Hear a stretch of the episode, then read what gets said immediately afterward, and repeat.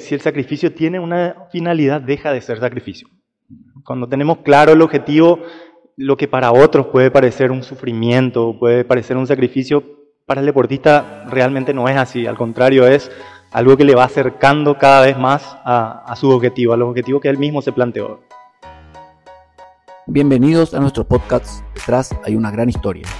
Soy Diego Centurión, nadador apasionado, campeón mundial máster. La natación me ha dado el privilegio y el honor de representar a mi país. Disfruto mucho el proceso que me lleva a cada objetivo, recogiendo enseñanzas y me van convirtiendo en mejor persona. Aquí conversaremos con aquellos que con el alma caliente tomaron la decisión de trascender y formar parte del exclusivo grupo que tiene la elevada labor de inspirar. Conoceremos sus emociones, sensaciones, herramientas y aprendizajes que fueron acumulando en el largo recorrido de la conquista de sus sueños. Juntos haremos que los secretos del éxito dejen de ser secretos. Antes de empezar este segundo episodio, quisiera mandar un saludo a mis amigos de México, al equipo máster de natación Fénix, al cual es integrante mi amigo Israel, a quien mando un fuerte abrazo y espero volver a, encontrarlo pronto en una piscina. Hoy estoy con mi amigo Alfredo Carrillo, 46 años, papá de Isabela y Michelle, odontopediatra, catedrático, conferencista, bloguero, contador de anécdotas. A eso le sumamos su currículum de nadador en su primera juventud, que lo diría yo, récord paraguayo, seleccionado para campeonatos sudamericanos, panamericanos, mundiales y representante paraguayo en los Juegos Olímpicos de Atlanta. Ya en su segunda juventud, como nadador máster, campeón y récord sudamericano, campeón y récord panamericano, campeón mundial y ahora le sumamos recordista mundial. 46 años muy intensos, Alfredo. ¿Crees que lo mejor ya pasó y ahora solamente queda disfrutar de esos recuerdos o aún hay muchas emociones más por, por delante? Bueno, antes que nada, Diego, un placer estar aquí contigo. 30 años de amistad que, que se resumen ahora en un podcast donde hablamos de lo que nos apasiona realmente. Y con respecto a tu pregunta, yo creo que con respecto a lo, a lo ya vivido, fuimos privilegiados. Nosotros siempre estamos como que criticando a esta nueva generación que, que, se pasa la vida en las redes sociales, en los teléfonos, y nosotros tuvimos la posibilidad de, de canalizar todo lo que ellos canalizan hoy de manera digital eh, en la vida, en, en, el deporte. No teníamos tantas distracciones como tienen los chicos ahora, entonces creo que por ese lado fuimos muy privilegiados. Es como que llenábamos todos los casilleros del formulario con, con la natación, porque socializábamos, nos poníamos objetivos, luchábamos muy duro para conseguir esos objetivos, viajábamos, conocíamos personas, realmente creo que por ese lado la, la, natación nos fue preparando para lo que iba a ser la vida posterior a, a dejar el deporte, ¿verdad? Y, y bueno, creo que, que, eso nos sirve hoy de cómo encarar la vida y pienso realmente que eh, a partir de ahora tenemos muchísimo todavía que dar. Pienso que, que estamos empezando recién tomamos todo lo que, lo que pasó como una experiencia, pero no solamente, porque a veces la gente dice, eh, esta persona tiene mucha experiencia porque vivió mucho, pero si, realmente no se puso a reflexionar sobre lo que iba pasando en su vida, es como que la experiencia no sirve de nada. Eh, por eso yo creo que en, nuestro caso, que, que, nos ponemos a reflexionar sobre lo que vamos viviendo, eso nos sirve para lo que va a venir y realmente yo estoy muy entusiasmado por, por lo que vendrá, por lo que vendrá. Creo que todavía estamos en pañales en cuanto a nuestro desarrollo personal y en cuanto a nuestro desarrollo deportivo, así que estoy muy entusiasmado para lo que viene. Alfredo, uno escucha o lee tu currículum y ve que está lleno de triunfos, pero sabemos que esos triunfos no es lo que nos define. Esos triunfos detrás están noches que habías dormido temprano, faltado a reuniones familiares, retirarte temprano de un encuentro con amigos, ir a entrenar a las 5 de la mañana a una pileta fría. ¿Qué significa para vos renunciar a una satisfacción inmediata por una satisfacción posterior, pero muy superior? Yo creo que cuando hay un porqué, el cómo pasa a ser, a ser secundario. Eh, se habla mucho del sacrificio del deportista Y yo pienso que si el sacrificio tiene una finalidad, deja de ser sacrificio. Cuando tenemos claro el objetivo, lo que para otros puede parecer un sufrimiento, puede parecer un sacrificio, para el deportista realmente no es así. Al contrario, es algo que le va acercando cada vez más a, su objetivo, a los objetivos que él mismo se planteó. Nosotros decidimos, decidimos nuestras metas, pero no decidimos qué estamos capaces o qué somos capaces de renunciar o qué queremos hacer, qué estamos dispuestos a dar para conseguir esas metas. Solamente nos quedamos con el tiempo que nos queda libre, si es que nos queda tiempo libre. Una famosa frase es, no tengo tiempo. ¿Qué tan responsables somos de la disponibilidad de nuestro tiempo y del uso que le damos a nuestro tiempo? Eh, me, causa gracia tu, tu, pregunta en el sentido de que generalmente la gente se enoja, se pone mal cuando alguien toca sus pertenencias o, lo que la parte material es como que nos, nos, hace mucho daño cuando alguien se apropia de nuestras, de nuestras cosas. Eh, y sin embargo no tenemos el mismo concepto con respecto al tiempo. Y, el tiempo es nuestro, nuestro bien más preciado. Eh, tenemos que, que, ver muy bien a qué le estamos prestando atención. Hoy que tenemos tantas fuentes de información, tenemos que estar eh, muy celosos de a quién estamos consumiendo, eh, tanto de manera física como de manera digital y realmente invertir nuestro tiempo en lo que serían las prioridades. Y, creo que eso es lo que está faltando un poquito hoy en día, que la gente sepa cuáles son sus prioridades en la vida y a partir de ahí construir una vida que se acerque a esas, a esas prioridades. De lo contrario, es como que estamos distraídos todo el tiempo en cosas que no suman y, y realmente el tiempo que pasa ya pasó. Hablaste de nuestras prioridades. Nuestras prioridades realmente suelen estar relacionadas, como hablamos al principio, a una satisfacción inmediata. A lo que nos da placer de manera inmediata. Pero postergamos lo que es la felicidad, que muchas veces lo relacionamos con el placer, pero es algo muy distinto. La felicidad está relacionada con el largo tiempo, con algo que per perdura. O sea, muchas veces confundimos nuestro concepto de prioridad por el placer. Sí, eh, hoy el, el, tema es que antes era más, más difícil tener esa, esa sensación de, de, placer. Ahora tenemos en la palma de la mano, o sea que es muy, muy sencillo tener acceso a algo que nos causa placer. Antes era más, más difícil, era ponerse un objetivo a largo plazo, estudiar o entrenar para llegar a ese objetivo, para tener el diploma, para llegar a una competencia de la mejor manera. Y hoy hay muchas, muchas distracciones que nos alejan un poco de esos objetivos a largo plazo.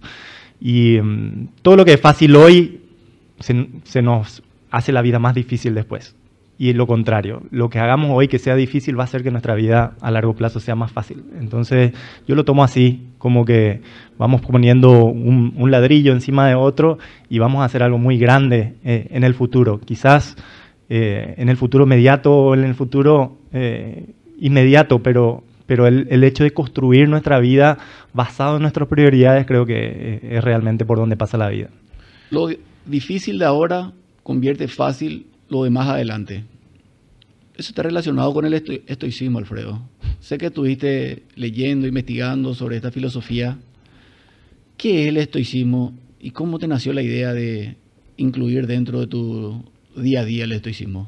Sí, realmente el estoicismo ahora eh, está de moda nuevamente. Mucha gente durante la pandemia se, se volcó a, buscar maneras de, de gestionar mejor sus emociones y ya es algo que vengo leyendo hace un tiempo y me, llamó la atención esa línea de pensamiento como algo que, que escribieron hace dos mil años encaja perfectamente a cómo debemos vivir nuestra vida hoy, dos mil años después. Y, y, el estoicismo creo que es algo que, que le puede ayudar a mucha gente, es una corriente filosófica que, que requiere mucha introspección, saber realmente qué es lo que queremos y, y creo que en el deporte, en la vida laboral, en la vida familiar, puede, puede aportar realmente mucho. ¿Cuándo es un buen momento para utilizar el estoicismo en nuestra vida? Bueno, uno, uno de los principios eh, fundamentales del estoicismo es, realmente sería una de las tareas más importantes que tiene el ser humano, es identificar qué es lo que está bajo su control y qué es lo que está fuera de su control. Y lo que está fuera de nuestro control le damos cero atención y a lo que está bajo nuestro control le damos 100% de la atención. Eh, como siempre digo yo, eh, si es que está en condiciones de, de, que nosotros podamos cambiar algo, no deberíamos preocuparnos, debemos ocuparnos. Y, y el otro principio que me gusta mucho del estoicismo es que la vida empieza a ponerse difícil cuando pensamos que debería ser fácil. Y, hoy las redes sociales como que alimentan mucho ese pensamiento. Vemos que la gente publica, vamos a decir, el lado A de su vida, todos los éxitos, eh, todos los viajes, los momentos felices, pero nadie muestra el lado B. Entonces, si uno está pasando por un obstáculo en su vida, está pasando por un momento difícil y todo lo que consume es el lado A de otras personas, eso le genera mucha ansiedad y, le aleja de sus objetivos. ¿Qué ves diferente en la vida a través del estoicismo, Alfredo? Principalmente hacerse cargo de la vida propia. Eh, pasar un poco la, las cosas externas, los agentes externos de lado y, enfocarnos en, en, lo que nosotros podemos cambiar. No nos gusta algo de nuestra vida, está dentro de nuestras posibilidades cambiar eso. Y estoy hablando a nivel laboral, a nivel familiar, a nivel deportivo. Eh, realmente enfocarnos cómo, cuál es la vida que yo quiero tener. Me pongo como objetivo ese y, y, y, lo, que, lo que hago es que cada día me acerque un poco más a ese objetivo. Para ser un gran nadador, debes unirte a un gran equipo de nadadores. Esto está relacionado también con la corriente del estoicismo, que nos recomienda tener compañeros de combate intelectual, que nos desafíen a crecer cada día. ¿Vos ves eso en, en el equipo máster? Sí, eh, siempre de, separo el tema de, de, los amigos. Los amigos eh, generalmente están en las fiestas, en, en, los momentos alegres, pero realmente tenemos que también juntarnos con personas que, que piensen diferente, que, que, nos hagan cuestionar lo que pensamos que es verdad y, y para eso hay que tener una mentalidad de, de principiante siempre. Eh, pensar que, que sabemos todo siempre nos va nos va a dilatar poder llegar realmente a nuestro objetivo, porque la vida se trata de, de estar en constante aprendizaje. Na, nadie sabe todo y de todos podemos aprender. Y creo que en un equipo eh, heterogéneo eso ayuda mucho, ayuda mucho. Nadie es igual a otro y todos podemos aportar para el crecimiento de todos. Eso que tanto haces, Alfredo, con tanta pasión y ganas, va, va más allá de las fronteras. Eh, sale de Paraguay y hace que la gente de afuera vea un equipo de nadadores que tienen ganas de trascender. Eso influyó que grandes nadadores de Argentina, Colombia, Bolivia, Brasil quieran formar parte de este equipo de nadadores. Incluso el fin de semana pasado, eso hizo que se logre un récord mundial aquí en nuestra pileta del, del Centro Acuático Nacional. Eso implica una gran satisfacción, pero también una gran responsabilidad porque a partir de ahora son ejemplos de muchos, muchos los quieren imitar. ¿Cómo tomas eso? Y uno se siente halagado, pero eh, realmente no tiene que sacarnos el foco de, del proceso que estamos llevando. O sea, nosotros ya nos comprometimos a algo que se llama el proceso infinito. Y el proceso infinito, si bien va festejando los logros que, que se van dando en el camino, eh, apunta a algo mucho más, mucho más allá. Eh, nosotros, cuando hablamos del proceso infinito, ya, ya no tenemos la palabra retiro en nuestro, en nuestro vocabulario. Entonces, al no tener la palabra retiro, siempre estamos queriendo aprender más. Y, aprendemos de las competencias, aprendemos de los entrenamientos, eh, hablamos de, de, cómo podemos mejorar en la alimentación, de cómo podemos mejorar en el gimnasio, de cómo podemos mejorar la gestión de las emociones, que es una parte sumamente importante dentro del deportista de alto rendimiento y el deportista máster de alto rendimiento también, que tiene a veces otras obligaciones que, que, le distraen un poquitito de lo que es su performance deportiva. Entonces siempre estamos buscando eh, alternativas a, a, poder seguir mejorando y eso evidentemente que, que, estimula a otra gente a decir, mira, en Paraguay se están haciendo las cosas bien y nosotros también queremos hacer las cosas bien, entonces eh, tiene un efecto multiplicador muy, muy interesante. Y nosotros de las personas que vienen también seguimos aprendiendo, entonces creo que estamos por el camino correcto y, y vamos a tratar de seguir así. Lograr un récord mundial, Alfredo, hace que el ego se te vaya al cielo. Pero ese mismo ego te puede llegar a la depresión cuando los resultados no salen. ¿Qué tips o herramientas utilizas para esos días que cuestan un poco más? Cuando ves que esos momentos de triunfo no, están, no están llegando. Bueno, eh, con respecto al, ego, el estoicismo justamente habla de eso. El ego es el enemigo. Y en todas las partes de, tu vida, ya sea que estás comenzando, porque si el ego ataca en ese momento que estás comenzando, te dice, vos ya sabes todo, no hay necesidad que estudies nada, no hay necesidad que te esfuerces, vos sos el mejor y nunca vas a llegar a la cima. Si llegaste a la cima, la caída con el ego puede ser muy dura. Si pensás que porque llegaste a la cima ya ganaste todo, ya sabes todo y no tenés esas ganas de seguir trascendiendo y de seguir aprendiendo, la caída es muy dura desde ahí arriba. Y si te caíste, como dijiste vos, eh, el ego también puede atacar de manera negativa porque te dice, ¿por qué estoy pasando por esto si yo soy el mejor? Si yo ya aprendí todo lo que tenía que aprender, si yo me esfuerzo todos los días, ¿por qué me está pasando esto? Entonces, el ego es el enemigo en todas las fases, en todas las fases de la vida. Y con respecto a qué hacer en esos momentos donde parece que no, no tenemos mucha fuerza de voluntad, yo no sé cómo explicar esa parte porque todavía trato de encontrarle un sentido. Eh, decimos que la mente domina el cuerpo, que la gente que trasciende es la gente que tiene una mentalidad fuerte y sin embargo la mente generalmente nos boicotea las situaciones difíciles. En las situaciones difíciles la mente nos, nos juega una mala, una mala pasada porque la mente de como que no está preparada para realizar un esfuerzo físico porque sí.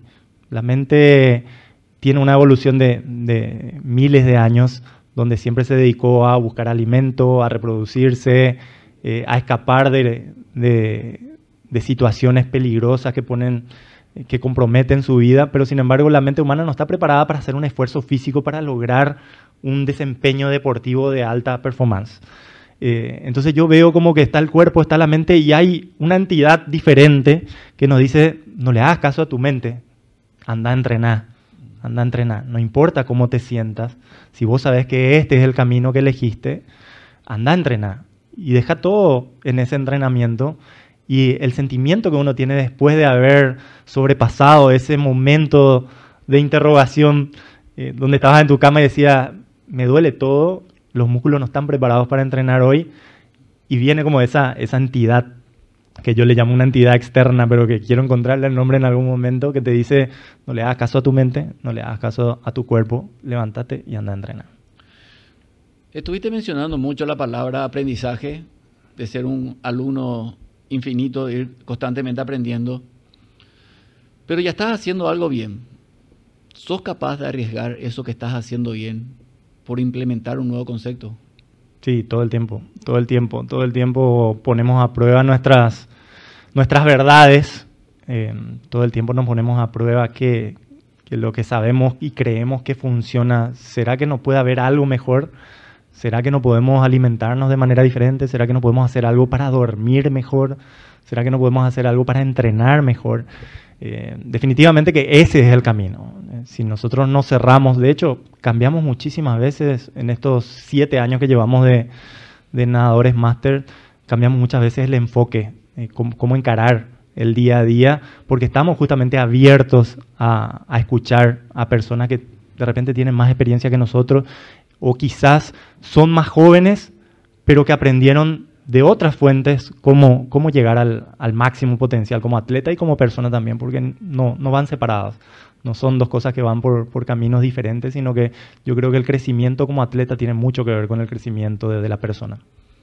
Alfredo, cuando hablabas del estoicismo, no estabas hablando de cosas que realmente ya lo habíamos escuchado en algún lugar, ya lo habíamos podido escuchar.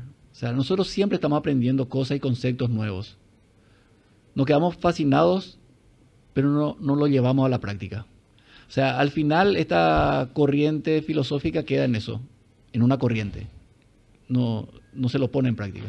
Sí, eh, yo siempre lucho con eso, ¿verdad? Porque cuando me dicen el estoicismo, una línea de pensamiento, no sirve de nada, porque eh, realmente hay que ponerlo en práctica, hay que accionar día a día. Entonces yo quiero hablar siempre de cuando hablamos de filosofía, cualquier tipo de filosofía, digo que es un conjunto de acciones. O sea, que, no se quede solamente ahí en la mente, sino que, que tomemos acción con respecto a eso que estamos aprendiendo. Y realmente esa es la diferencia entre las personas que tienen éxito y las personas que quedan en el promedio. eh, el tiempo que pasa entre lo que aprendieron y la puesta en práctica. Eh, el tiempo que pasa entre esa nueva idea que tuvieron y, la puesta en práctica de esa nueva idea. Creo que esas son las personas que, están trascendiendo. Hoy en día queremos desmitificar un poco esa, eh, ese antiguo concepto de que tengo que aprender primero para después lanzarme a la arena. Hoy es, lánzate a la arena y aprende en el camino. Creo que ese es el camino que hoy hace que las personas eh, estén trascendiendo en cualquier nivel, en cualquier nivel, en la ciencia, en el deporte, en cualquier ámbito. El camino es empezar ahora y aprender en el camino todo lo que tengamos que aprender y ahí se forman realmente las personas que tienen éxito. Alfredo, nosotros tenemos más de 30 años de amistad, tuvimos una niñez y adolescencia bastante similar.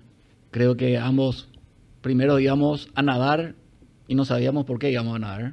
Después pasamos de nadar a entrenar. Después entrenábamos buscando objetivos. Los tiempos salían, pero no eran los tiempos que, que queríamos. Ganábamos, perdíamos, nos motivábamos, nos desanimábamos, dejábamos de nadar, volvíamos a nadar y así nos pasamos 15 años de nuestra niñez y adolescencia. ¿Y cuántas carreras buenas hicimos? Cuatro, cinco. Yo no, yo no habré llegado a los tres minutos de, una carrera buena. Vos tal vez creo que, no sé, 12, 14 minutos. Y nos pasamos 15 años nadando y entrenando. ¿Valió la pena esos 15 años, Alfredo? 100%, 100%, porque nosotros nadamos, pero no nos estábamos dando cuenta que realmente la natación nos estaba preparando para la vida después. Eh, eh, esa convicción que teníamos en ponernos un objetivo y de trabajar duro para lograrlo es lo que después nos hizo eh, destacarnos en, las ramas que, que, hayamos elegido. De hecho, todos los nadadores de esa época que eran nadadores sacrificados hoy son padres de familia, madres de familia que, trabajan y que, se destacan en sus ámbitos. Entonces, eh, yo, yo digo que esta, esta nueva juventud que estamos viviendo con la natación máster, realmente nosotros somos los que le tenemos que devolver a la natación todo lo que nos dio. O sea, lo que estamos logrando no es que la natación nos está dando, la natación ya nos dio mucho. Ya nos dio mucho, ya es hora que nosotros le demos un poco a la natación y cada día cuando me levanto pienso en eso. Eh, la natación se merece que, nosotros sigamos con este espíritu, que, que sigamos tratando de mejorar y que sigamos tratando de, de transmitir también a los jóvenes lo que nosotros vivimos, porque si hay algo, siempre te dicen eh, que es bueno aprender de los errores, pero hay algo mejor aún, que es aprender de los errores de los demás. Y, a los chicos yo siempre les trato de, transmitir esto. Yo cometí este error, no lo cometan ustedes, naden para toda la vida, nunca se retiren. Porque si es algo de lo que podemos arrepentirnos es de haber dejado de nadar alguna vez, muchos años sin la natación, vimos como nuestra calidad de vida se fue deteriorando y, hoy en día eh, la natación ya es parte, parte de nuestro día a día. Alfredo, me dijiste que seguís tratando de mejorar. Tenés 46 años y seguís tratando de mejorar. Cuando tenías 20 años, tenías el récord paraguayo en varias pruebas, fuiste representante olímpico de Paraguay, o sea, eso no da la pauta de que eras bueno a los 20 años.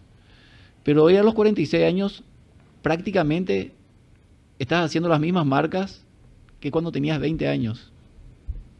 ¿Cómo se da eso, Alfredo? ¿Qué explicación le da a eso? Me puse a pensar en eso también y, la única respuesta que encuentro es que estábamos subentrenados en esa época. Eh, realmente la natación, el enfoque que se le da a la natación hoy es muy diferente de lo que, de lo que se hacía en esa época, hace 30 años ya.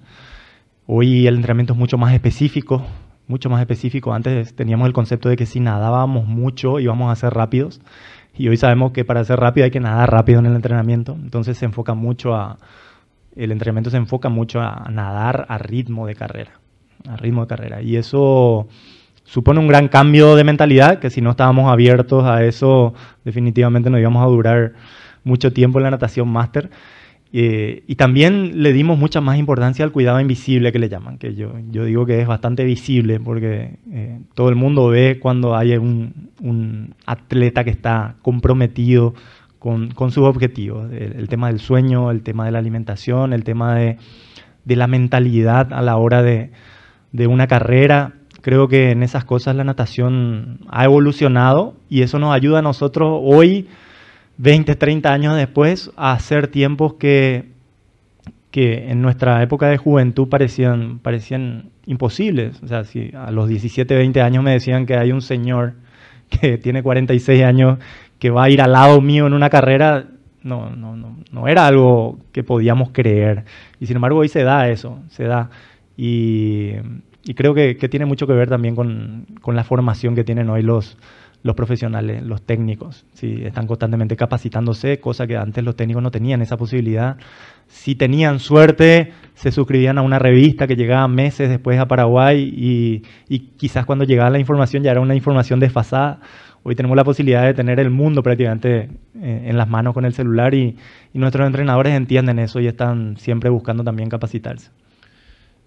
Me acuerdo que cuando volvimos a entrenar para ir al Mundial de Budapest y pensábamos en, el relevo, nos pusimos unas ciertas marcas que dijimos para ver para entrar entre los 10 primeros y me acuerdo era un promedio de 26 segundos cada uno de los 50 metros, y yo decía, no, Alfredo, no, no vaya a soñar, no, no vamos a llegar a hacer eso.